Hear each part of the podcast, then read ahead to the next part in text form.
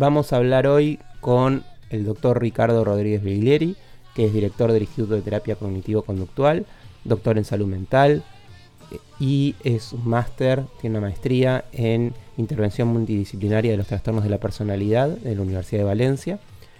Es una persona que eh, desde hace bastante tiempo está dedicado tanto a la docencia como a la investigación en psicoterapias y que tiene una visión muy interesante sobre justamente qué es lo que caracteriza a una psicoterapia científica y efectiva.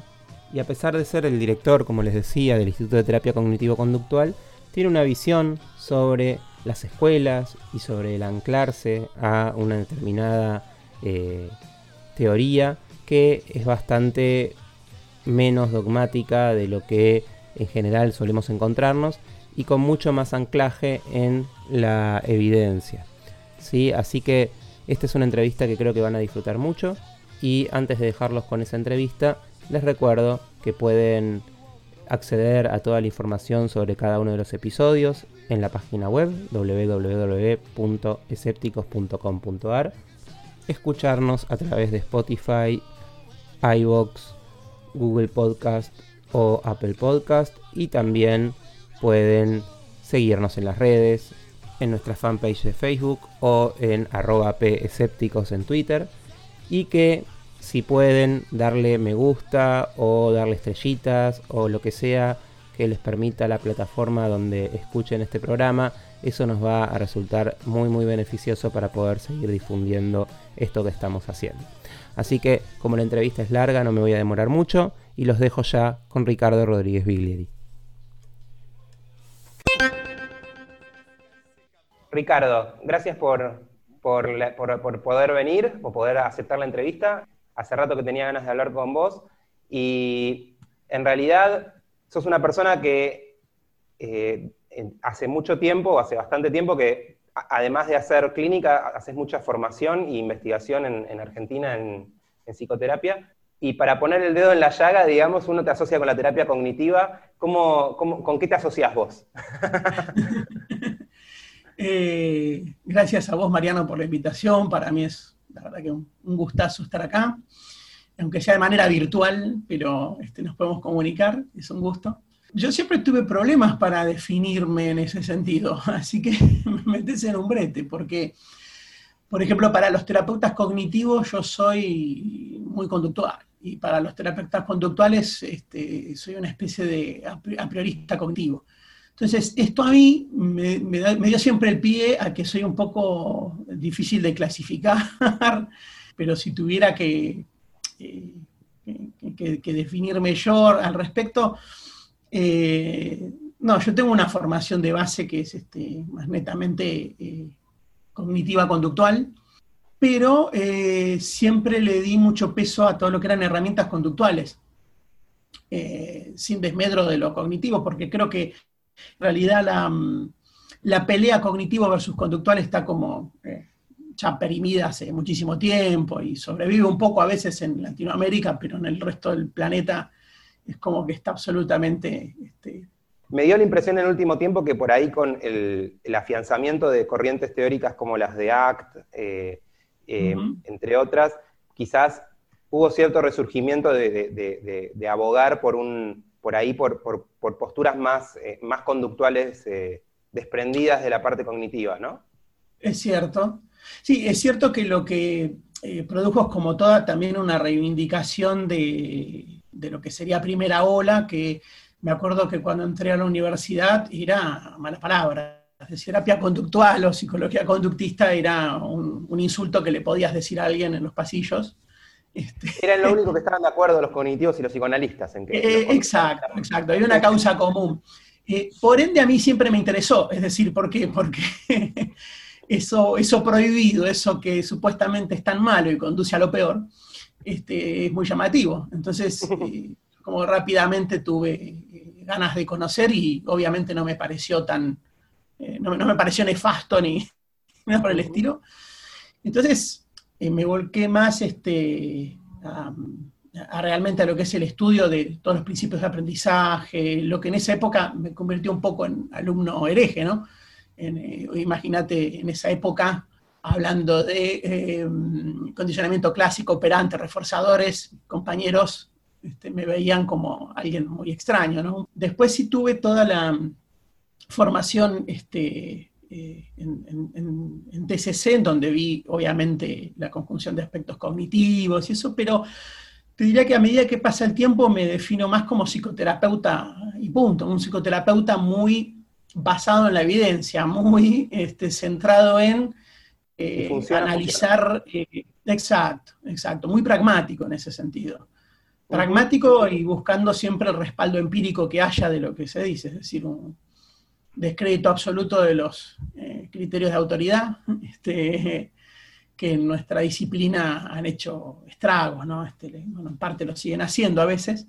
Em, sí, es algo que evidentemente nos pasa mucho a los psicólogos, yo no sé por qué, eh, pero incluso los, las personas que son más cientificistas tienen una tendencia quizás a a generar como, una especie de, escuela o de, rodear a, un pope, como, qué sé yo, incluso digo, eh, vos escuchás o, ves incluso memes eh, eh, sobre Skinner y decís, bueno, ok, ya pueden dejar de prenderle velitas, igual, todo bien, ¿no? Como que... Exacto. bueno, a mí eso me ha servido siempre para quedar mal con todos los grupos, ¿no? Porque mm. así como pienso, bueno, pero Beck se podía equivocar y de hecho se equivocaba. Y, y también, y cualquiera de los eh, psicoterapeutas más reconocidos, famosos, y me meto en el grupo dentro de los no famosos y no conocidos, pero digo, el, humano es falible, con lo cual encender velitas, siguiendo tu metáfora, ¿no? Este, a cualquier figura es, nada, un poco demasiado. Sí podemos reconocer aportes, la verdad que los aportes de Skinner son gigantescos en, nuestro campo. Este. Eh, pero de ahí a pensar que es infalible o que todo lo que dijo hay que orarlo en una misa, eh, hay un trecho muy, muy grande, ¿no? Es que aparte justamente gente como Skinner, por suerte, que se dedicó a investigar, eh, nos ofrece la posibilidad de contrastarlo, ¿no? Porque decís, bueno, no es, más allá de que, que obviamente es como cuando vos pensás en cualquier premio Nobel o lo que sea, está bárbaro admirarlo, el tipo era un genio, pero ah. eh, pero justamente podemos hacer experimentos y ver en qué, en qué tenía razón, en qué no, en qué está superado. Eh, Exacto, y, me parece que es eso lo que lo convierte en una figura tan importante, porque promueve el desarrollo del campo eh, al eh, potenciar futuras investigaciones, que cada investigador vaya expandiendo un poco las, eh, las bases que él dejó. Entonces, eso realmente es lo que yo considero a veces como un eh, desarrollador o realmente un pionero en el campo. Eh, supongo que ni a él mismo le gustaría que uno le prendiera velitas, ¿no? Este, pongo la figura de él como la de cualquier otro que me parece que ha hecho grandes aportes, como puede ser Bandura, como, este, como en su momento Wolf, que digamos, hicieron sus aportes que trajeron este, eh, grandes desarrollos en, el área de la psicoterapia. Podemos intercambiar cualquiera de esas figuritas, ¿no? Sí, sí, porque creo que es eh, más eso, es una, es una tendencia quizás de los, de los psicólogos en general, incluso por ahí, no, muchas veces no tanto de, de las personas que tienen más recorrido de investigación o más, sino quizás del clínico que siente que tiene que ponerse de algún lado en cualquier disyuntiva o elegir eh, una figura, que por ahí tiene que ver con que cuando nos formaron, eh, nos formaron a, la mayoría con que eh, había ciertos, ciertas deidades entonces nos resulta. Intocables. Tenemos que cambiarla por otra, pero no podemos simplemente quedarnos ateos. Exacto, exactamente. Es decir, si, si dejas a Zeus es porque lo cambias por Jesús, pero no podés, viste, este, claro. no tener una deidad. Eh, bueno, eh, eh, a mí, em, modestamente, ¿no? Este, yo creo que tomo de todos los que, lo que creo que es un aporte valioso y lo que pragmáticamente después observo que, funciona y has pasado por el filtro de la investigación, así que un poco mi definición sería esa, ¿no? Este, muy, este, abierto o ecléctico a lo que funciona, pero sí centrado en que haya sido pulido por investigación, que haya pasado ese filtro. Mm. Vos tenés mm. eh, una formación y, y, te has interesado a lo largo del tiempo también bastante más que por ahí otros clínicos por cuestiones un poco más de psicología básica, sabés de, o estudiaste más el tema y quizás eh, debe ser más consciente que, muchos, sobre todo de los clínicos, de esta dicotomía tan grande, ¿no? Entre saber que algo funciona y saber por qué funciona. Exacto, exactamente. Bueno, que, nos pasa incluso en el campo de la psicoterapia, ¿no? Hay un malentendido eh, tremendo que a veces este, uno lo ve en, los chicos cuando se están formando, uno mismo lo, tuvo ¿no? en esa época de, de inicio de formación bueno, si la TCC o ACT o DBT o lo que sea está esté funcionando, eso valida toda la teoría de base. Eh, no, en realidad valida un, procedimiento. En realidad lo que nos está diciendo es que si seguimos determinado tipo de procedimientos, tenemos tantas probabilidades de que eso resulte de determinada manera. Pero las teorías de base, no. Digo, ahí tenemos un ejemplo patente en, MDR, ¿no? Es decir, bueno, es de MDR, tratamiento validado para postraumático, funciona, ok, pero no valida la teoría de base para nada. Este, y de hecho se sigue sin tener muy claro por qué funciona. Eh, y ahí vamos un poco a lo que pasa cuando, cuando hablas con determinadas personas que súper super capaces con, y con formación más conductual, que es que desde la teoría más conductual es bastante fácil explicar intervenciones muy variadas en términos de eh, reforzamientos y de, extinción. Exacto. Tenés esas herramientas que te permiten eh, explicar ese mecanismo de cambio, sin recurrir a eh, heurísticos muy complejos, un desarrollo conceptual este, muy enreverado, y además incontrastable o francamente ridículo. Esto lo digo más en el caso del MDR, ¿no? La idea de que una patología se desarrolle básicamente, y lo resumo por la idea de que tenemos dos hemisferios cerebrales, porque están eh, escindidos. Este, es decir, que la naturaleza nos diseñó de alguna manera como para este, eh, estar propensos al, trauma en ese sentido. Y sostenerlo en contra de la investigación empírica eh, que ha mostrado que eh, el componente activo, por ejemplo, es la exposición en MDR y que hacer la estimulación bilateral es algo superfluo, no agrega nada a la eficacia del tratamiento, con lo cual cae todo el modelo de base. Tenemos como un ejemplo claro de cómo un procedimiento terapéutico que es eficaz no valida la teoría de base que tiene. Este, sí, o que quizás digo yo desde la ignorancia absoluta, pero que quizás hay que redefinir un poco y decir, bueno, pucha, si, si MDR eh, eventualmente eh, resulta más, eh, más eficaz o incluso, si no más eficaz, más vendible al público que sentar a una persona y pedirle como en el modelo más de FOA, ¿no? De, bueno, escribí lo que te pasó, decilo, repetilo. Quizás lo que hay que pensar es que la persona necesita una segunda tarea que, lo distraiga o que, lo, que, que le quite peso y que no importa tanto qué tarea es, ¿no? Que ahí vendría como... Claro, se caería igual la teoría, pero podríamos sacar una conclusión útil, ¿no? De que, bueno, por ahí está bueno que la persona esté haciendo otra cosa. Claro, de hecho se puede investigar, ya está, ya es un tema de investigación, ¿no? se puede comparar si con el método A este, o B este, funciona mejor, pero estamos investigando siempre eh, si el procedimiento A o B está funcionando este, eh, mejor. Pero planteo esto de, las, de la validación automática de la teoría de base porque a veces...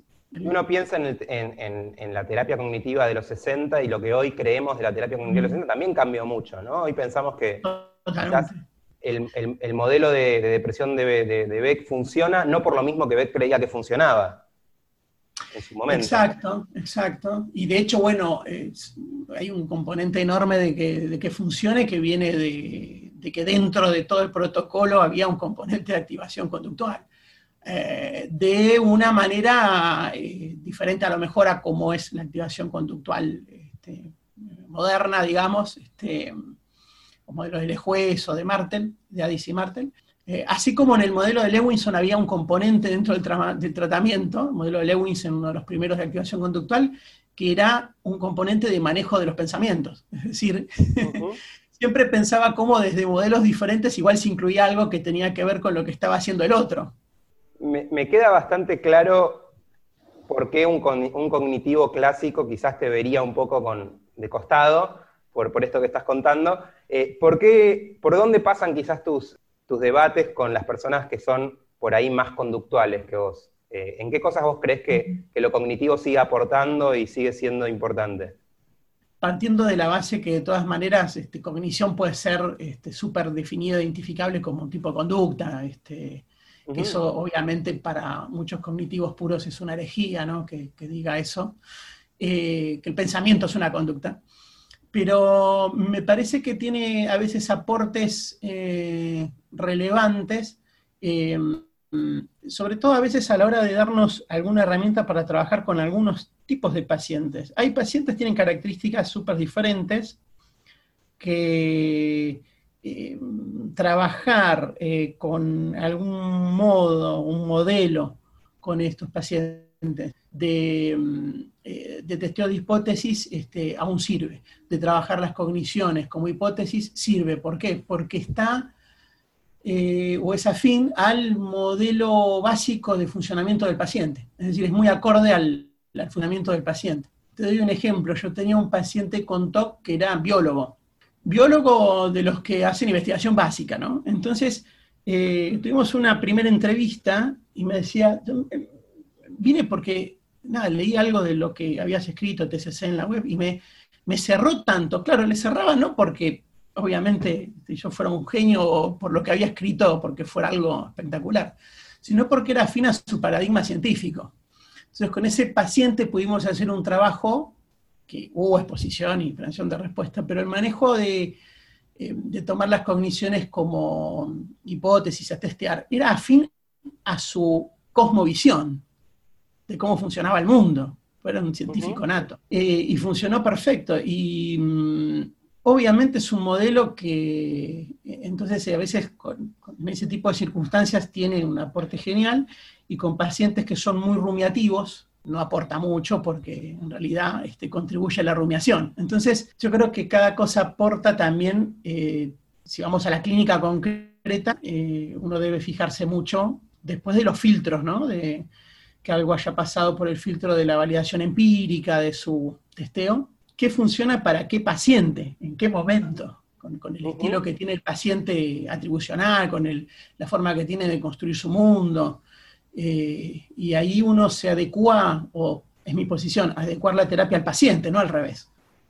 Sí. Este, a mí una de las cosas que me, me, cuesta a veces definir, viste, cuando esas cosas que intuís, pero te cuesta ponerme palabras, pero una de las sensaciones que a veces tengo cuando charlo con, o cuando pienso eh, sobre el pensar a las conductas, a los pensamientos como conductas privadas y punto, es que me parece completamente razonable, pero que igualmente no, sé si el hecho de que sean privadas no, impone una, diferencia cualitativa a la hora de trabajarlas, ¿no? Porque efectivamente, ok, son conductas, pero eh, es mucho más quizá fácil pensar en determinadas intervenciones tomando estas conductas privadas como cualitativamente diferentes a, otras conductas, eh, porque responden un poco a otras reglas. Por lo pronto, eh, el hecho de que sean privadas hace que eh, no estén sometidas muchas veces al juicio de, los demás y a la contrastación de la realidad. En, efecto, sí.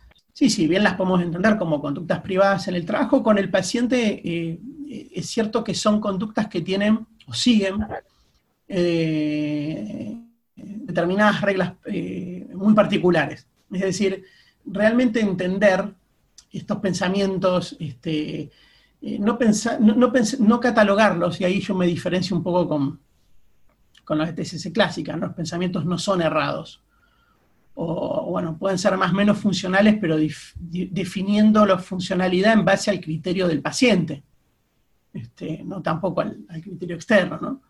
El problema es cuando eh, se vuelven inflexibles y eso genera inflexibilidad también en otros órdenes.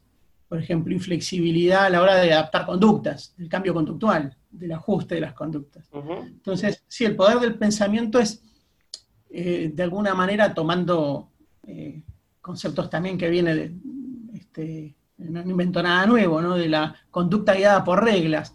Eh, conducta guiada por reglas tiene un poder en, los seres humanos este, gigantesco, eh, comparativamente con la conducta guiada por contingencias, que si bien este, obviamente existe y es un, mecanismo este, por el cual aprendemos y, adquirimos este, conductas este, a través de reforzamientos, pero la conducta guiada por reglas tiene esas características de inflexibilidad, de promover inflexibilidad, que creo que, bueno, ahí hay herramientas de tipo TCC que a veces nos pueden ayudar para generar distanciamiento. En, la época, eh, cuando estudiaba, hablábamos de flexibilidad cognitiva, era el término que se utilizaba, ¿no? Ahora hablan de flexibilidad psicológica. No digo que sean equivalentes al 100%, pero estamos hablando de flexibilidad, separando un poco lo que es este, eh, la conducta de estar 100% determinada por, eh, por reglas, ¿no? yo creo que hay, hay, aportes obviamente valiosos dentro del campo del cognitivismo. A mí me marcó mucho, por ejemplo, eh, en un momento eh, el acceso a lo que fue material de terapia metacognitiva, porque la terapia metacognitiva de Adrian Wells eh, me, daba, a mí siempre me interesó mucho trabajar con pacientes con, con TAG y con TOC. Entonces, de golpe me daba una herramienta diferente para trabajar con estos pacientes, sobre todo para pacientes con TAG que no era ir disputando cada preocupación, este, siguiendo si querés un modelo de TCC estándar o básico, este, sino poniendo como objetivo el distanciamiento, poco lo que Wells llamaba en ese momento el, el detached eh, mindfulness, este, como un mindfulness desapegado, ¿no? Y lo nombraba cuando todavía en Argentina no se hablaba mucho de mindfulness, empezaban, era un poco simultáneo a cuando empezaban a, cuando empezaba DBT. los modelos de mindfulness de DBT, claro, ¿no? Entonces, siempre me llamó mucho esa, eh, mucho la atención ese, ese tipo de, de enfoque. En un punto se, se, debe parecer, se parece, o creo, se parece bastante a lo que hace un poco con los pensamientos ACT con esto de la difusión, ¿no? Claro, si bien tiene, como te digo, a veces eh, en, cada modelo después plantea por qué se diferencia del otro por alguna cuestión este, básica, pero eh, yo que tengo mucho interés en, ver eh, modelos más este, transdiagnósticos y, y, estoy muy preocupado por los eh, procesos que subyacen de alguna manera a la aparición de malestar, a la perpetuación del malestar. Esto es algo que, me interesó siempre, pero más en los últimos años. ahí hay un hilo común digo, desde terapia metacognitiva, ACT, DBT, ¿no? Este, hay un hilo común eh, de pensar que en algún momento una fuente eh, increíble de malestar o de perpetuación del malestar eh, proviene de la relación que uno tiene con este, la experiencia interna, llámese emoción, pensamientos, ¿no? Este, eso era algo que yo entré vía terapia metacognitiva a ese campo, Después, este, también tempranamente tuve contacto con material de ACT que en, el año 2001, eh, es decir, cuando eh, eh, me, llegó el primer libro de ACT a, mis manos, este, que me pareció sumamente interesante, un planteo que revalorizaba mucho de la primera ola, este, mm, daba mucho, este, eh, mucho énfasis a una teoría del lenguaje que, que me parecía sumamente compleja, porque este, voy a reconocer que este, no es sencillo para este, captar su lógica. De hecho, no creo que lo haya hecho al 100%, para nada. Eh, pero a, nivel intervención me era muy cercano en algunos aspectos a lo que se hacía en terapia cognitiva, no en todos, sino en algunos, y en la lógica de promover defusión cognitiva o distanciamiento, desapego, son términos que, si bien si uno los rastrea etimológicamente, cada uno de los participantes en cada una de estas escuelas que nombramos nos van a decir por qué son diferentes, pero tienen un hilo eh, eh, en común que es el trazar una relación diferente con los pensamientos para desoldar este, esas este, reglas de, la conducta. Y eso es algo que me pareció eh, súper interesante y me fue volcando hacia tales dos temas que me súper interesaron siempre, ¿no? que era la función cognitiva. Cuando lo arranqué lo, empecé estudiando de otra manera, ¿no? porque estudiaba el pensamiento mágico en pacientes con TOC y claro. lo, lo llamábamos fusión pensamiento-acción, que era un tipo de creencias, pero después me di cuenta que esto reflejaba eh, algo más que un tipo de creencias. Esto era este, una, forma de relacionarse con los eventos mentales, este, una forma de literalidad. Totalmente.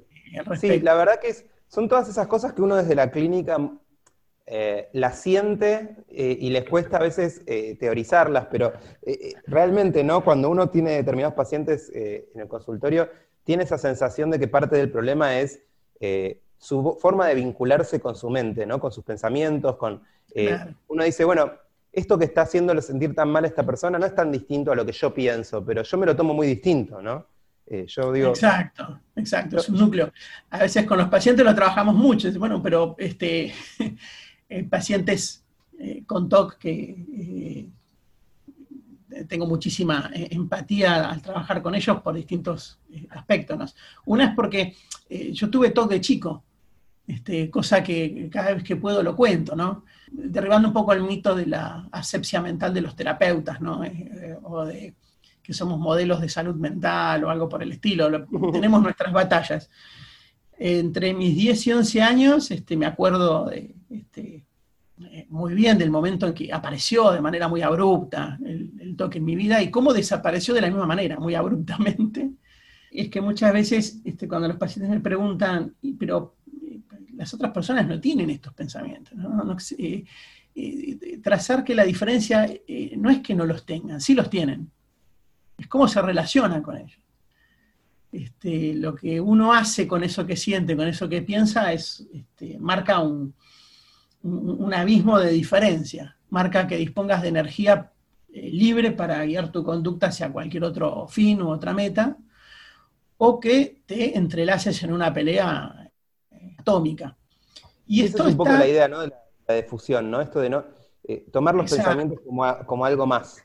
Exacto. Y, está, y esto es lo loco. Eh, eh, tal vez es una lectura este, psicótica mía, veo cosas donde no están, pero em, ya estaba en los modelos para trabajar con TOC de Salkowski del año 86. Y cuando digo Paul Salkowski es un terapeuta TCC clásico, un pope británico este, que se ha peleado mucho con la gente. Este, bueno, por esa época más o menos, de, esa época más o menos el libro de, Emery Beck, o Becky Emery, eh, no me acuerdo. De Becky Emery, que, en el cual también se menciona la difusión, el, el detach.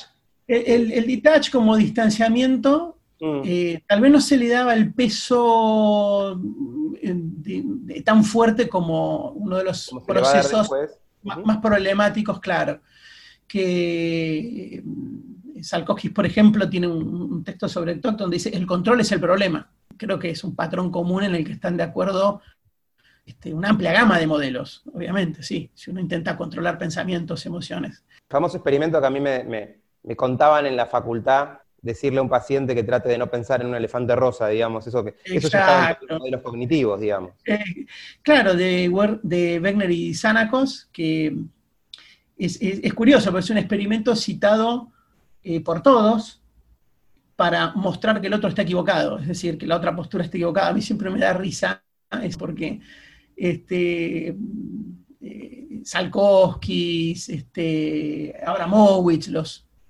grosos de tratamiento con TOC de TCC clásicos, utilizaban esto del efecto paradojal, el efecto white bear, el oso blanco, ¿no? el retorno o el efecto rebote, de que cuando querés dejar de pensar en algo, lo pensás mucho más. Lo mostraban como eh, un indicador de por qué el control era el problema y por qué había que someter a este, testeo las, este, cogniciones. En ACT eh, lo muestran como un gran ejemplo de por qué eh, la segunda ola de terapias cognitivas este, no sería eficaz, porque promovería el efecto rebote al estar una y otra vez trabajando sobre las mismas ideas pero en definitiva, lo que a mí me importa, que soy alguien que, como te darás cuenta, no se pone camisetas, o sea, en general me siento como eh, no perteneciente, ¿no? Este, lo cual es una posición a veces un poco fea, muy solitaria, y, y, podés sentir que de todos lados te van pegando un poco. Pero de todas maneras, bueno, es ya por, por una convicción, ¿no? Eh, Iba a decir que no estás solo, ¿no? Eh, quiero es minoritaria la postura, pero creo que de a poco se va imponiendo. Yo al menos trato de hacer proselitismo de eso, ¿no? De que ser psicólogo en sí mismo eh, debería estar reñido con ponerse camiseta, ¿no? Uno debería pensar en qué es lo que sirve y que, en todo caso decir, mira, yo esto que sirve no lo estudié, así que anda, anda con Menganito, porque yo no lo sé hacer. Pero no es que esté equivocado, es que yo no lo estudié. Totalmente, totalmente si en el fondo a todos nos interesa el estudio de la conducta humana este, en sentido bien amplio, ¿no? De lo que es este, mm. el ser humano y, la conducta humana, eh, me parece que ahí estamos todos como muy, muy unidos. Después podemos diferir sobre métodos, etcétera, cómo arribamos a ese conocimiento. Pero decía, sí me ha preocupado mucho más identificar las comunalidades dentro de los modelos, este, las formas de trabajo que son similares, para ver los procesos básicos este, que están implicados a veces en el desarrollo o mantenimiento de, determinadas formas de psicopatología y también los procedimientos que son básicos o comunes a distintas formas de psicoterapia. A, mí me pareció, sobre todo a medida que uno va pasando este, tiempo, entre comillas, este, madurando alguna idea, que mm, el campo nuestro de la psicoterapia, si va a progresar o si se va a desarrollar, eh, lo va a hacer prestándole suma atención a esto, a lo que son procesos este, básicos de desarrollo, mantenimiento de cuadros y identificando también entonces a raíz de eso procedimientos básicos para trabajar. Tuve eh, hace muchos años una charla, me acuerdo con eh, no sé si él la recordará, porque eh, obviamente no va a recordar una charla conmigo, yo sí una con él por el grado de importancia de, ambos.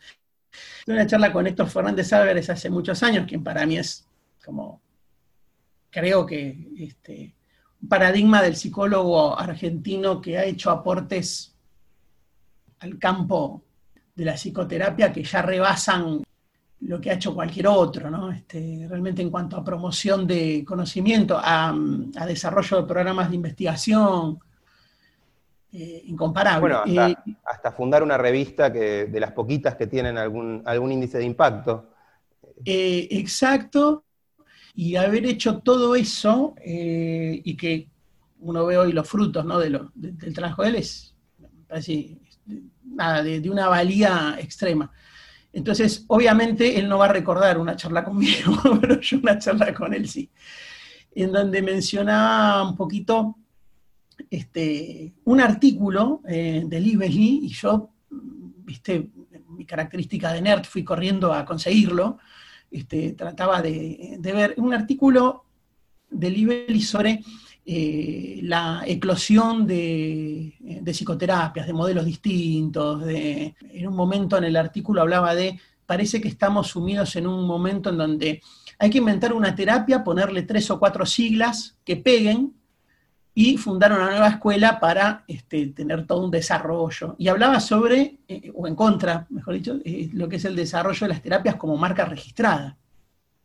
Es todo un tema este de, de, de, que la psicoterapia tenga un registro de marca y que eh, entonces si querés formarte tengas que pagar la formación como pagar una marca, obviamente, para, para acceder. No digo que no tenga costados en donde uno puede entender que necesita, si quiere trabajar con determinado modelo, una formación en ese modelo, pero por otro lado, se lleva un poco raro con el desarrollo del conocimiento científico el que algo tenga una, patente.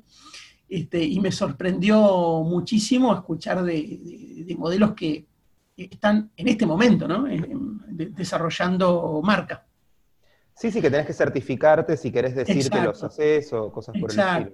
Exacto. Eh, si bien eh, entiendo esto, ¿no? Que uno sí es cierto, necesita una formación, si voy a ejercer la terapia J, eh, necesito entrenarme en esa terapia, eso, no lo discuto, pero ¿de qué manera este, fomentar que esto sea accesible a profesionales de la salud mental y no se convierta en un desarrollo de marca, en donde se impone un precio este, incostable? Digo, un poco, y con todo respeto, pero es un poco lo que pasó con MDR la formación en MDR pasó a, como marca registrada, a eh, ser sumamente onerosa, gente que paga fortunas para formarse en los talleres este, intensivos, y para aprender un procedimiento y toda una base teórica que, como hablamos al principio, la base teórica, este, hoy en día sabemos que no se sostiene. Ahora, si nos interesa la salud mental y la psicoterapia forma parte del ámbito de la salud pública, es todo un tema ¿no? De debate. Yo no lo tengo resuelto, pero es todo un tema de... Yo no lo tengo resuelto en la práctica, como siempre todo en la teoría es buenísimo, pero yo creo que en la teoría digo porque después uno va y mira cómo es la realidad de, por ejemplo, nuestros propios colegios de psicólogos, que dicho sea de paso, vos eh, dirigís una formación en, el Colegio de Psicólogos de San Isidro que está muy buena y en la que doy clases cada tanto, eh, tratando de que, cumplan esta función de formación los colegios, ¿no? Me parece que uno trata de alejarse de lo que es la parte más comercial eh, justamente son los pares los únicos que deberían poder decirle a, uno si, está capacitado o no en ese sentido, ¿no? Que, que eh, poder tener alguna clase de, título en MDR o en, TCC o en lo que sea, de última debería ser un patrimonio del, grupo de pares y no de una marca privada que, renta con eso, ¿no? Claro. Claro, sobre todo pensando, el, primer impacto lo tuve, me acuerdo el día que queríamos hacer una replicación del modelo de una investigación que había hecho eh, Dugas y la Ducer sobre TAC, el modelo de intolerancia a la incertidumbre, hermoso modelo este, de tratamiento, en donde eh, eh, más o menos nos dijeron que no lo podíamos hacer salvo que pagáramos toda la formación con ellos. Con lo cual era raro, digamos, porque eh, un pilar del, desarrollo del conocimiento científico es la, es la replicación de un estudio, es la replicación de una investigación por grupo independiente. Ahora, si está supeditado eso a que eh, se dé toda una formación y alguien pague una formación, entonces pasa a ser ya también este, un tema de amplio debate, porque solo se podría replicar si este, hay fondos disponibles para que la gente se forme en aquello que hizo el investigador. Es, este, nada, es un tema complejo. Totalmente. Pero sí creo que uno puede, o como disciplina, deberíamos hacer un zoom, pero hacia atrás, este, y tal vez salimos del campo de eh, la plétora de psicoterapias que vos mencionabas al principio. Yo recuerdo un artículo me acuerdo si era de Garfield, que nombraba como 400 formas de psicoterapia en general, aproximadamente, y dentro de las TCC, eh, eh, alrededor de 60 eh, modelos diferentes para trabajar este, con distintos cuadros, y dentro, por ejemplo, del pánico, un trastorno, este, podrías reunir más de una docena de modelos diferentes. Yo creo que esto amerita, nada, dejar de mirar cada árbol y mirar el bosque y trazar eh, modelos más de tipo transdiagnóstico. Y en eso creo que sí el gran aporte que hizo ACT, lo que, la verdad que revalorizó mucho lo que hizo eh, en distintos ámbitos, eh, en cuanto al desarrollo de la psicoterapia, pero algo prioritario que me parece que aportó es la vuelta a una visión transdiagnóstica. el proponer un modelo transdiagnóstico este, un modelo del cual se pueden investigar esos mecanismos, eh, puso de vuelta en el tapete función cognitiva, este, entonces me parece muy valioso eh, y, este interés que tenía, no sé si a veces te ha pasado, pero este, cuando a veces de manera solitaria uno tiene una idea, este, muy unilateral, y de golpe eh, ves que hay un grupo que tiene una idea este, similar, entonces te sentís este, autorizado porque hay gente importante que piensa eso, no uno, que es un terapeuta que trabaja este, tratando de hacer lo mejor que puede. Entonces, cuando vi mm, eh, eh, los intentos de David Barlow al principio, con modelos transdiagnósticos para trastornos emocionales, tomando las nociones de regulación emocional para armar como un modelo transdiagnóstico, Fairbairn tratando de hacer lo mismo para trastornos alimentarios, y a Heiji Hoffman, eh, ya directamente lanzando un libro sobre terapia basada en procesos, eh, dije, wow, o sea, eh, genial, no estaba yo tan loco, yo desde una posición humilde, completamente. Creo que ese desarrollo va a ser un desarrollo por volver a eh, trazar de esa plétora de, terapias mecanismos de cambio, este, procesos que promueven cambio. Eh, que de alguna manera. Como un poco a las bases. fue como acompañando este proceso que se dio también desde la psiquiatría con esta cuestión de, desde la salida del DSM5 eh, o por ahí, esta cuestión de, bueno, paremos de, tratar de buscar más diagnósticos y empecemos a pensar en qué está detrás de los diagnósticos, todo esto de quizás desde, desde la psiquiatría, más desde quizás bases biológicas y todo lo que es el, el, el, RDoc y todo este... Claro. Eh, digo, como que desde la psicoterapia la respuesta fue un poco esa también, de bueno, busquemos tratamientos. al final terminamos haciendo una cantidad de cosas que las contamos con los dedos de las manos. Exacto. Lo, que pasa es que las combinamos distinto, les damos diferentes prioridades, pero en el fondo tampoco es que tenemos 500.000 intervenciones. Sí, y que plantea un poco el regreso a eh, nuestros orígenes. Porque si pensamos en psicoterapia en términos generales, bueno, Freud estaba muy interesado en, identificar los mecanismos de formación de síntomas. Es decir, lo podemos traducir como, bueno, en su intento, podemos debatir si el intento era menos válido, científico o no, pero eh, planteaba como eh, la identificación de un proceso que generaba un síntoma, un proceso básico. La terapia, eh, bueno, que llamaríamos de primero la conductista, de por sí era un modelo de tipo transdiagnóstico, por un modelo este, de tratamiento aplicado, pero provenía de ciencia básica sobre teoría del aprendizaje. Entonces es un modelo transdiagnóstico. El análisis funcional de la conducta es transdiagnóstico, digamos, pues te permite analizar cualquier tipo de conducta.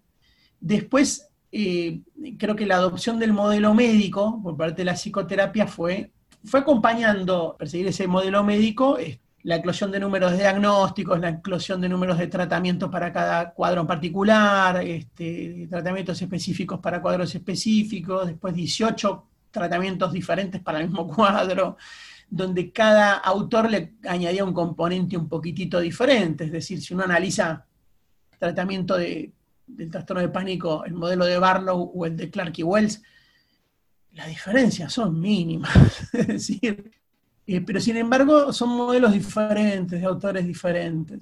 Y eh, Hayes y algunos representantes de la tercera ola es la vuelta al intento de los modelos eh, transdiagnósticos. Eh, Nobles obliga, también hay que reconocer que segunda ola, TREC, terapia racional emotiva, es un modelo transdiagnóstico, o lo pretende ser, porque también ha tenido este, eh, esa intención de identificar, bueno, este, las causas de los problemas son determinados pensamientos irracionales y esto genera problemas más allá de los cuadros, en todos los cuadros. Pero creo que, bueno... Era, era transdiagnóstico, pero era un poco burdo, ¿no? Era también... Sí. Era un era, digo, porque también la idea de, un transdiagnóstico no es caer en el mismo tratamiento para cualquier problema, sino en identificar mecanismos subyacentes que puedan trascender etiquetas, ¿no? Y decir, bueno, la flexibilidad cognitiva es un problema en todos estos cuadros, vamos a trabajarla. Eh, exacto. Vemos que la no fusión es un problema por ahí en otros cuadros. Exacto, es un, proceso, es un proceso transdiagnóstico porque interviene en el desarrollo y el mantenimiento, por ejemplo, de los trastornos emocionales en general, de lo que es depresión y ansiedad, este, es innegable el rol que tiene la fusión cognitiva en, la génesis y perpetuación. Después podemos, eh, obviamente, ver cómo se trabaja con el proceso inverso que sería de fusión. Creo que ahí pueden aportar herramientas que pueden provenir incluso de manera ecléctica de distintos campos, cumpliendo la misma función. ¿no? Siempre que se cumpla la Vos sabés que hace un tiempito hablando, creo que, no estoy 100% seguro, pero creo que hablándolo en, un episodio del podcast con Javier Mandil, o sea, fue con Javier seguro, pero no me acuerdo si fue en el podcast o fue en otro lado, eh, él me decía un poco defendiendo al modelo médico en psicoterapia que en su momento fue necesario porque fue, como lo único que nos salvó de caer en el desprestigio total. Como que lo que él planteaba era, en ese momento, cuando se empezaron a hacer protocolos para tratamientos y qué sé yo, eh, la visión de, la, población sobre la psicoterapia era que éramos unos chantas bárbaros, ¿no? Y que un poco como que abrazar el modelo médico en ese momento tuvo una utilidad también porque estábamos en un momento también bastante complicado en ese sentido, como que después se convirtió en algo diatrogénico, pero que también en ese momento, en, la época en que surgieron los tratamientos para la depresión, etc., eh, estábamos un poco complicados, ¿no? Sí, ahí yo no sé si es tanto que eso sucedió porque, por un desprestigio de la profesión, sino como eh, por un intento de, de asimilar la psicoterapia a la medicina en general, incluso por parte de los mismos este, terapeutas, ¿no? Como un espíritu de época, digo. Mm. Este, si se podría hablar de espíritus de época, este, ¿no? Bueno, claro, sí. Después vino el espíritu de época posmoderno y, las terapias, eh, ¿no? Todas las terapias narrativas y toda esa bola también fue un espíritu de época. Exacto, exacto. Así como estamos, bueno, en este espíritu de época, si se quiere, en donde está en eclosión, te diría, lo vimos en un paper que hicimos con, Lalo, con Eduardo Bunge este, hace poco, se ha publicado, por ejemplo, la, tasa eh, de aumento que tuvo las publicaciones sobre mindfulness y conciencia plena, que desde el 2000 hasta la fecha es, exponencial, es, increíble. Entonces, marca una tendencia o un espíritu de época también, ¿no? Este, Totalmente. Algo que, cuando ves la cifra este, realmente es, bueno, el aumento es, increíble. Eh, Ah, contame un poco de ese artículo, porque justamente creo que cuando te llamé para la, entrevista fue porque acababa de leerlo y dije, che, eh, voy a, voy, a, voy a entrevistarlo a ver qué me cuente y después fue pasando el tiempo. Pero eh, además un artículo publicado en una revista re grosa, con gente muy grosa, la verdad que primero felicitaciones. Mérito de, mérito de, de Eduardo Bunge, 100%, porque bueno, lo que comenzó siendo una charla, me acuerdo, en un verano este, por teléfono sobre sensaciones similares que teníamos los dos, ¿no? Sensaciones similares de, bueno, a veces eh, hay tendencias, hay momentos o hay modas en, psicoterapia, pero que no contribuyen al desarrollo de la psicoterapia, porque eh, o se plantea la reinversión de la rueda nuevamente, o sea, nuevamente alguien va a hacer exposición solo que lo va a llamar diferente o va a cambiar un eh, una particularidad y lo refunda como un modelo nuevo. Este, esto que un poco nos preocupaba a los dos, este, fue puliéndose y terminó en un artículo que no sé cuánto tiene que ver con esta idea original, pasa siempre cuando uno tiene una idea que después bajada a la investigación puede diferir, de un estudio bibliométrico sistemático sobre los últimos 50 años, las últimas cinco décadas, este, las tendencias de publicación en psicoterapia algo que nos llamó la atención es que no había papers similares. Es decir, no había este, un, análisis de este tipo este, hecho con anterioridad. Nos llamó la atención porque, digo, casi todas las disciplinas tienen análisis de sus tendencias de publicación. Lo que vimos fue, este, para pasar un poco en limpio, cómo con, el tiempo todas las psicoterapias que no fueron atravesadas por validación empírica, que eh, no se em, sostuvieron eh, por investigación, fueron desapareciendo. Digo, fueron desapareciendo eh, en, el número de publicaciones de revistas indexadas gradualmente, este, se puede decir esto, por ejemplo, de, la terapia de Gestalt, de la terapia centrada en el cliente, que en su momento en Estados Unidos tuvo un apogeo, un auge de terapia centrada en el cliente muy, muy fuerte, y perduraron sí en el tiempo cinco modelos o cinco este, familias, podríamos decir, de psicoterapias que se mantuvieron precisamente con un ritmo creciente de investigaciones, que era terapia cognitiva, conductual, cognitiva conductual, es decir, como una especie de fusión de ambas, este, lo que era el psicoanálisis y la, el Family Systems. Sobre el psicoanálisis, claro, lo que veíamos es que lo que se mantenía, y decíamos que se mantenía porque todavía había investigación al respecto, también en era eh, no una versión de psicoanálisis este, como estamos un poco acostumbrados en Latinoamérica. Este, Gran Bretaña, Estados Unidos tienen este, otro tipo de, ha tenido otro tipo de desarrollo completamente diferente, ¿no? Lo digo esto por, obviamente pero si hay estudiantes que lo, que lo estén escuchando, este, sí, sí, está bueno aclararlo porque cuando uno dice eh, mm. hay, hay, protocolos validados psicoanalíticos, no son protocolos eh, lacanianos ni, freudianos clásicos. Exactamente. De hecho, son, protocolizables, o sea que ya en eso son bastante distintos ¿no? a, lo que uno puede. Exactamente, ya, por eso mismo para la EOL no sería psicoanálisis, digamos, este, porque está manualizado, está protocolizado. Y, y, de hecho uno de los aportes más recientes es terapia de mentalización, eh, de Fonage y colaboradores, tratamiento validado para trabajar con trastorno límite. Eh, nota al pie, en donde sucede lo mismo, ¿no? Este, trabajan con el concepto de mentalización, que parece un primo hermano de teoría de la mente. Totalmente. A mí Guillermo le y me trató de explicar la diferencia y no la entendí. Claro, entonces ahí de vuelta tenemos esto que hablábamos antes, ¿no? Como, bueno, un modelo nuevo tratamiento, perfecto, un modelo nuevo tratamiento, y cuando te lo sentás a, ver, bueno, en realidad no están haciendo algo muy diferente de lo que se podía hacer en otros campos y los conceptos están rebautizados. E, este, hay olor a refrito, hay mucho olor a refrito en cada modelo de psicoterapia. Y en el, el, en el paper lo que veíamos, salto increíble en el número de publicaciones de, eh, de mindfulness, ¿no? intervenciones que tenían que ver con mindfulness de una u otra manera, ¿sí? más allá de sus resultados concretos.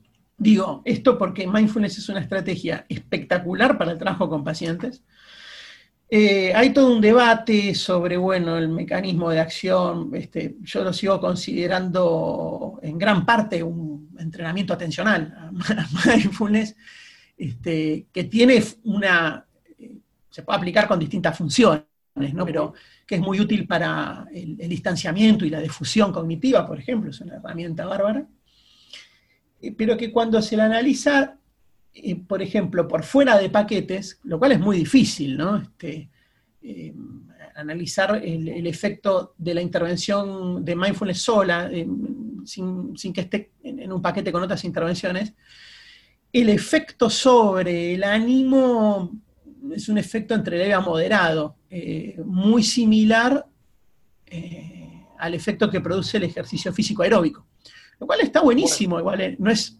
en desmedro de, pero genera un impacto en el ánimo. La idea del paper era un poco, eh, no sé si lo logramos, ¿no? Si quedó claro, viste, en el paper, pero lo que queríamos era este, promover en los colegas una visión este, macro del campo de la psicoterapia, ¿no? macro, un poco de, distancia temporal. Exacto, miren, venimos así y vemos que va ganando terreno todas las terapias que eh, se someten a validación empírica. Es decir, que ¿Qué va a venir en el futuro? Y en el futuro va a venir cada vez más este, este requisito, o es posible creer que este requisito este, se va a ir instalando cada vez más, e irán desapareciendo los modelos eh, que no tienen este tipo de sustentos, por lo menos de lo que son las publicaciones científicas, porque sabemos que los modelos de pseudociencia igual eclosionan este, por fuera y, y, son fenómenos mediáticos y de ventas, etcétera. Pero, digo, dentro del mundo científico, este, la psicoterapia ha sido depurando en ese sentido. Pero también queríamos llamar la atención sobre que, bueno, de, la plétora que hay, em, si es necesario comenzar a hacer este proceso de em, vuelta a las bases, que es un poco la propuesta de, eh, de y, claro, y, y Hoffman, Em, que me, parece súper atinada y lo sumo a Barlow en esto, aunque lo intento hacer de otra manera, pero me parece como hiper. Sí, que realmente yo creo que también de vuelta, ¿no? Uno vive en su nube, pero me parece que se lo ha destacado poco en comparación a, lo de los procesos, todos los trabajos transdiagnósticos de, en trastornos emocionales de, Barlow, que yo lo estuve leyendo y realmente está muy bueno. Eh, eh, modelo, sí, sí, sí, sí, De hecho son modelos, eh, el modelo de Barlow es un modelo eh, que aparte de estar contrastado, que está, sometido a prueba, eh, en, la práctica cotidiana nos permite trabajar con, de una manera muy práctica con, regulación emocional, que, era, que es otro proceso, si querés, básico. Este, dentro de los trastornos emocionales, este, cómo están cruzados por dificultades o problemáticas en la regulación emocional. Entonces, estos modelos nos permiten eh, realmente eh, trabajar de una manera este, óptima, con el impacto que tiene también en la formación de terapeutas, ¿no? Pues muy diferente formar terapeutas en modelos transdiagnósticos que formar terapeutas en los 152 modelos diferentes que hay de trabajar con un cuadro, lo cual si lo pensás en, el impacto que tiene en salud pública en general, este, reduce también los costos de gastos en el sistema de salud, porque eh, podés estar formando en, un protocolo, en un modelo, en, una forma de procedimiento, este, que al Estado le resulte más económico, entre, entre comillas, pero igualmente efectivo, o sea, igualmente eficaz, sin perder eficacia. yo creo que ese es otro punto, ¿no? Que eh, nosotros en la Argentina, por nuestra costumbre de el psicoterapeuta que trabaja predominantemente en consultorio particular y que, eh, que, también es muy importante, ¿no? La, visión de salud pública, por ejemplo, eh, independientemente de si es un puntito más abajo o más arriba de eficaz que otros modelos, algunos modelos, como por ejemplo el modelo de activación conductual, es rápido de aplicar, fácil de enseñar. Eh, Completamente. Y, vos decís, bueno, si tenemos que enseñar, eh, enseñar algo en una residencia, enseñemos eso, no enseñemos algo que la mitad no lo va a entender, que no lo van a poder aplicar. Claro, claro, hay un criterio de eficacia y eficiencia ahí, y citaste un modelo bárbaro para esto, es el modelo de activación conductual, es un modelo este, que realmente es este, sencillo de aprender, eh, con un poco de práctica lo puede instrumentar este, tranquilamente alguien con un entrenamiento que no requiere una cualificación extrema, ¿no? Eh, y es sumamente potente, sumamente eficaz. Este, y mm, claro, si tenemos ahí, varía, es la visión que cada uno tiene del sistema público, ¿no? El sistema público alguien lo paga, lo pagamos entre todos. Este, y en un país como el nuestro, que es un país pobre, hay que reconocerlo, digo, a veces nos duele pensar así, pero es un país pobre, no, no es un país con recursos. Entonces, optimizar los recursos es algo fundamental, no a expensas de la eficacia. De hecho, podemos, eh, digamos, lo que estamos tratando de plantear, ¿no? que es, en realidad podemos este, eh, dar un recurso este, sumamente eficaz a un costo muchísimo menor para todos, cuando digo menores, no solo económicamente para el Estado, para financiarlo a la hora de entrenar terapeutas, sino también para el paciente, porque el paciente eh, tiene un costo de recibir tratamientos que no son eficaces. Sí, además yendo, a, yendo justamente a la, población de la que estamos hablando, eh, a veces el el acercarse al centro de salud es un costo, ¿no? ¿Cuántas veces uno Exactamente. ha de hecho, bueno, yo creo que se lo he escuchado alguna vez a, a, Giselle, a Giselle Betere, ¿no? Eh, la cantidad de veces que por ahí uno en el hospital termina dándole plata al paciente para que pueda tomarse el colectivo, entonces... Eh, Exacto. Son otros problemas. veces al divino botón, ¿no? tampoco. No, es nada raro que eh, los terapeutas se junten en una vaquita para comprar un sándwich al paciente, es decir, está en condiciones súper precarizadas. Con lo cual, que reciba el tratamiento, eh, un tratamiento validado, eficaz, eficiente, rápido, que le va a mejorar el ánimo, para hablar, por ejemplo, de la depresión, ¿no? Este, tiene un impacto tremendo en su calidad de vida. O sea que cuando yo menciono el tema costos, no es solo una cuestión de costo económico, lo pienso a nivel de costo humano también, de sufrimiento de que esa persona pase eh, días o meses con un estado de ánimo terrible porque no recibe el tratamiento adecuado, por la intervención que está recibiendo es otra. Este... Y, sobre todo pensando en esto de, la salud pública y la, prevención, ¿no? Y todas estas cuestiones, eh, toda esta cuestión de, el efecto contagio entre muchas comillas, ¿no? Porque vos tenés una mamá deprimida y después tenés un, un, nene que se convierte en paciente, porque obviamente eh, una mamá deprimida no es gratis para, la salud mental de una familia. Obviamente, sí, tal cual, tal cual. Están metidos en un sistema y en un contexto, con lo cual este, eh, también es algo a ver a nivel costo, que no es costo económico, es costo de sufrimiento humano. Tiene todo un impacto en toda la familia, a su vez después se transforma en un costo económico porque hay que tratar ya no solo, como decís, a la madre, a la madre, al padre, al, al hijo, etc. Además, estos modelos por ejemplo, un entrenamiento de modelos transdiagnósticos permite, la palabrita mágica que vos nombraste también, ¿no?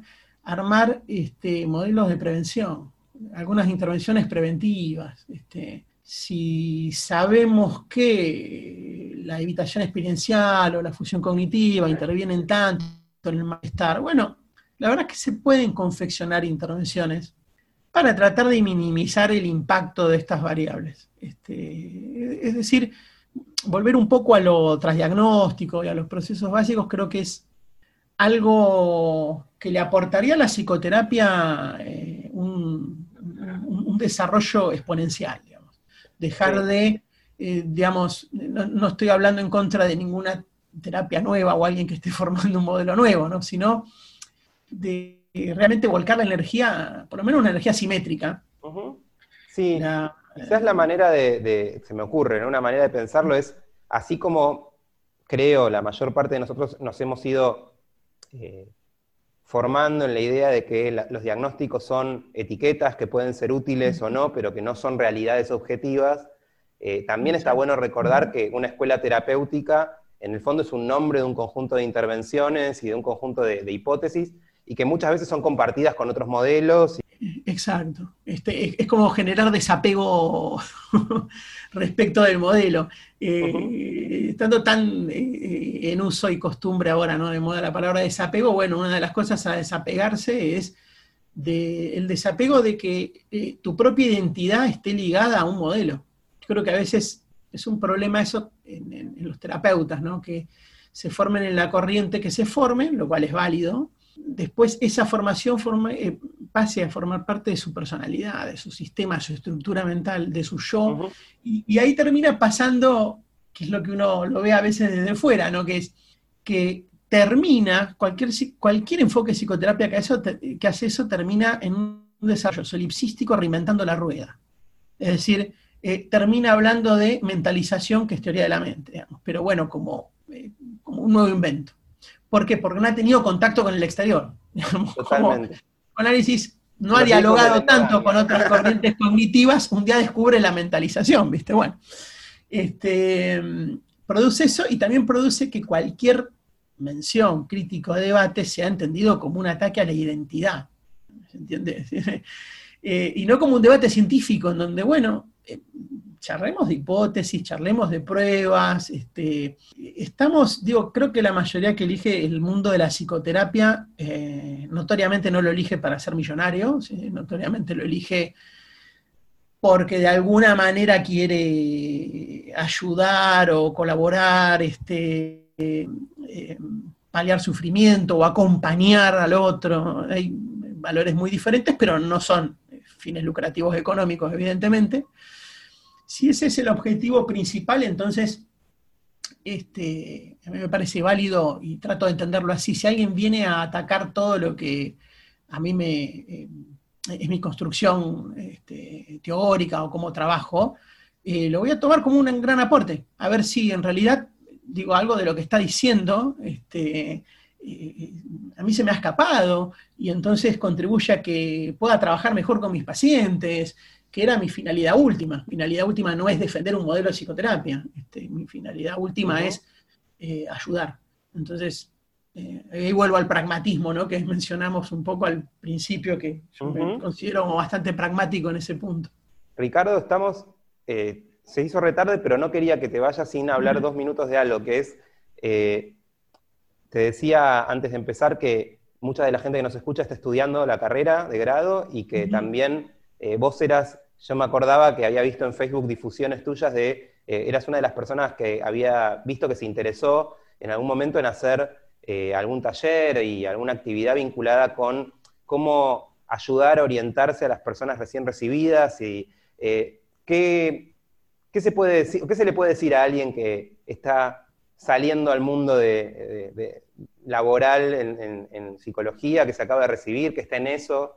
Eh, ¿Cuáles son las cosas que también vos, vos solés trabajar con este tipo de, alumnos, ¿no? Eh, eh, sí, el, taller que fue también una idea de Cecilia Lukashevich y, Silvina Fernández, dos excelentes terapeutas que trabajan con nosotros ahí en el ITCC y que lo llevan a cabo. Y surge un poco con esta idea, ¿no? Eh, creo que a todos nosotros nos hubiera encantado cuando nos recibimos tener un asesoramiento.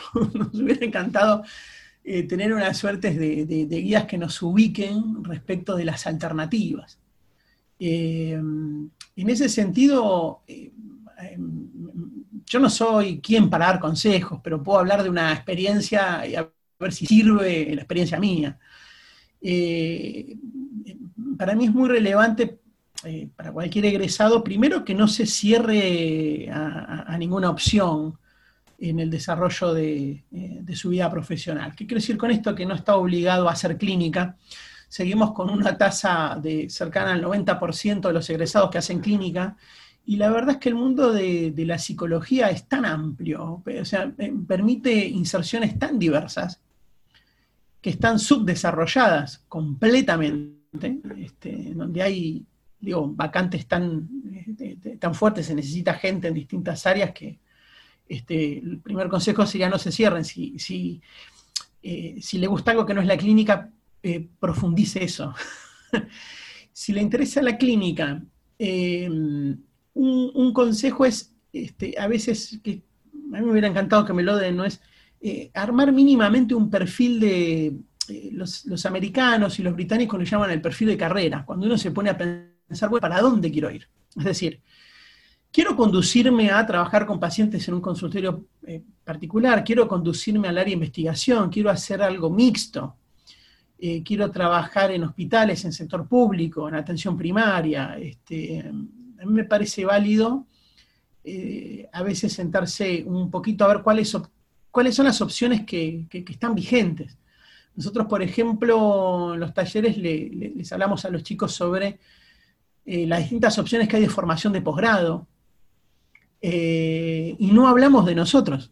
Incluimos, eh, eh, porque nos parece hiperválido, no llamar a la gente para hablar de nosotros, sino para hablar de los doctorados, las maestrías, lo que puede aportar una carrera de especialización, lo que puede aportar el hacer un desarrollo dentro de una institución, pros y contras de, cada cosa, dependiendo del perfil de desarrollo de carrera que uno quiera tener. Digo esto, eh, también este, hablamos sobre las posibilidades de becas, de becas de entrenamiento, de algo tan básico como la confección del, CV, de cómo es el trabajo con, eh, con prepagas y obras sociales, este, cómo es el contacto este, con obras sociales y prepagas para, para entrar, y los pormenores, que sabemos que los pormenores tienen que ver con cómo es el pago, etcétera. Digo, es entrar a una realidad de cómo es el mercado. Es decir, bueno, mira, el mercado contiene eh, diferentes vías de inserción y una es, bueno, este, este, tipo de trabajo, por ejemplo, hospital público, sistema de residencias, becas, CONICET, perfil de investigación. Eh, damos un panorama muy amplio y después se van escuchando las dudas y temores particulares de cada uno. Eh, en, el ejercicio. en ese sentido dos preguntas para terminar, eh, porque me, da curiosidad. Una es cuáles son los miedos más frecuentes que, tienen los chicos y la otra es, eh, ¿cuál crees que es el error que traen como, como, digamos, como creencia disfuncional más frecuente? Mm, ok, ok. siempre de manera subjetiva, ¿no? Principal miedo que a veces surge, esto lo, lo sé un poco, he hablado con, este, con Cecilia y con, Silvina, eh, en referencia a la clínica, eh, es el cómo hago para saber que no me mando una cagada. Es decir, el principal miedo es, este, es, un miedo a intervenir. Es un miedo a bueno, pero está buenísimo que tengan esa, responsabilidad. ¿eh? Totalmente, totalmente, totalmente. Sí, el tema es cómo lo manejamos. La manera que nosotros tratamos de plantear que esto se maneja es eh, no mediante certeza. Es decir, no hay un ningún terapeuta interviene porque tiene el 100% de convicción de que lo que está haciendo, lo que va a decir o la intervención va a generar un círculo, eh, un espiral virtuoso al 100% y que eh, florecerán este, las conductas positivas del paciente. No, lo haces bajo otros criterios que no son el de certeza absoluta.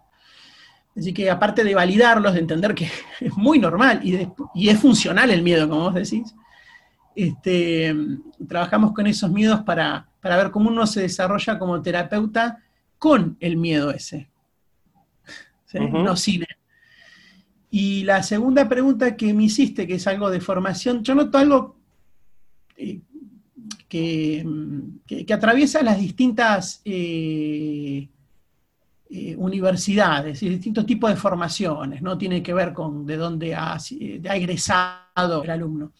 El principal enemigo es que eh, los profesionales que vienen siguen teniendo el criterio de autoridad, es decir, siguen basando prácticas por criterio de autoridad. Es decir, bueno, pero eh, debe ser cierto, debe ser la terapia adecuada o debe ser la formación porque lo dice eh, fulano o mengano. Esto es un, problema enorme, ¿no?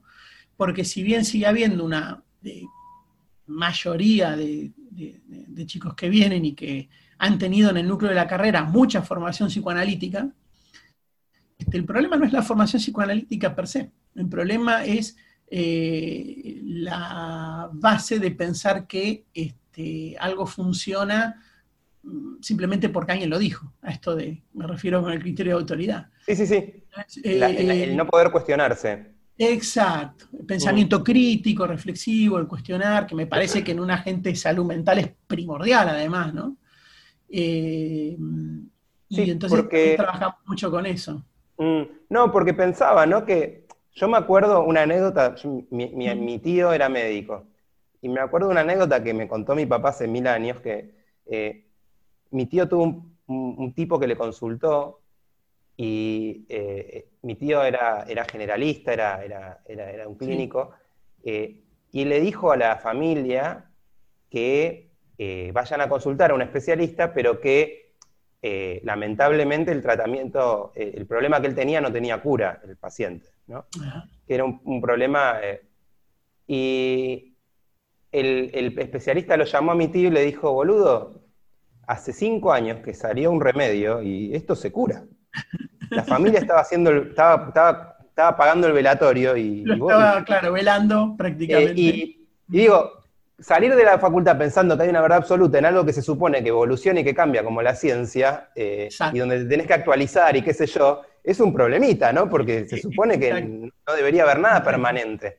Eh, exacto. Y entonces esto te vuelca a la idea de, no, no, criterio de autoridad no, eh, en realidad este, la disciplina es dinámica y desarrolla conocimiento permanente. Si querés desarrollarte necesitas... y la verdad que hay que dedicarle mucho tiempo, incluso una vez egresado y una vez incluso, no importa si ya hiciste un doctorado, seguís todo el tiempo actualizándote porque hay desarrollos nuevos.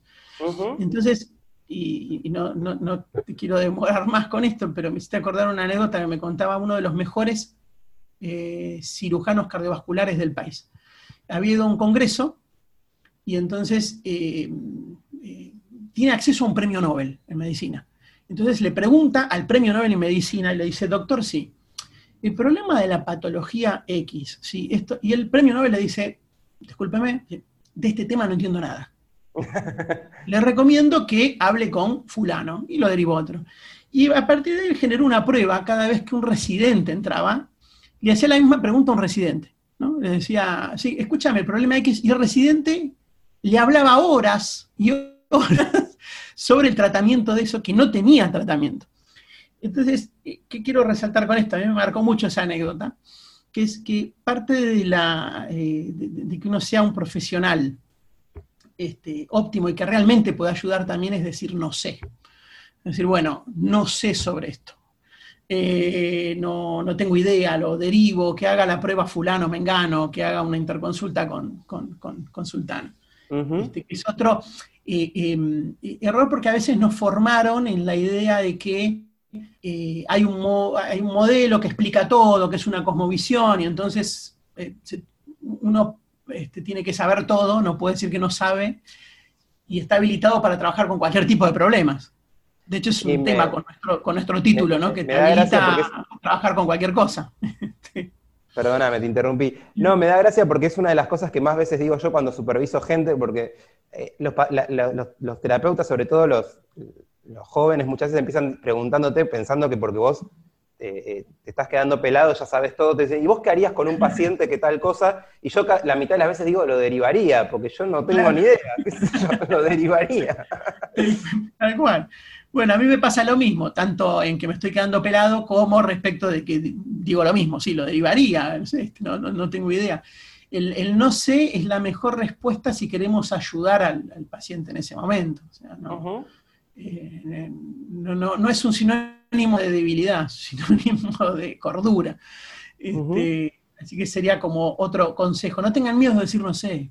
Este, eh, y no se queden con un supervisor, vean 200 supervisores diferentes. Sí, a mí me encanta eso como, idea y yo se la recomiendo a todo el mundo, ¿no? Decir, bueno, no, con quién superviso, sino con, qué, con quién superviso este tipo de casos, ¿no? Exacto. Cada vez que me llega un paciente, pensar, bueno, ¿quién es el que en esto me va a ayudar más?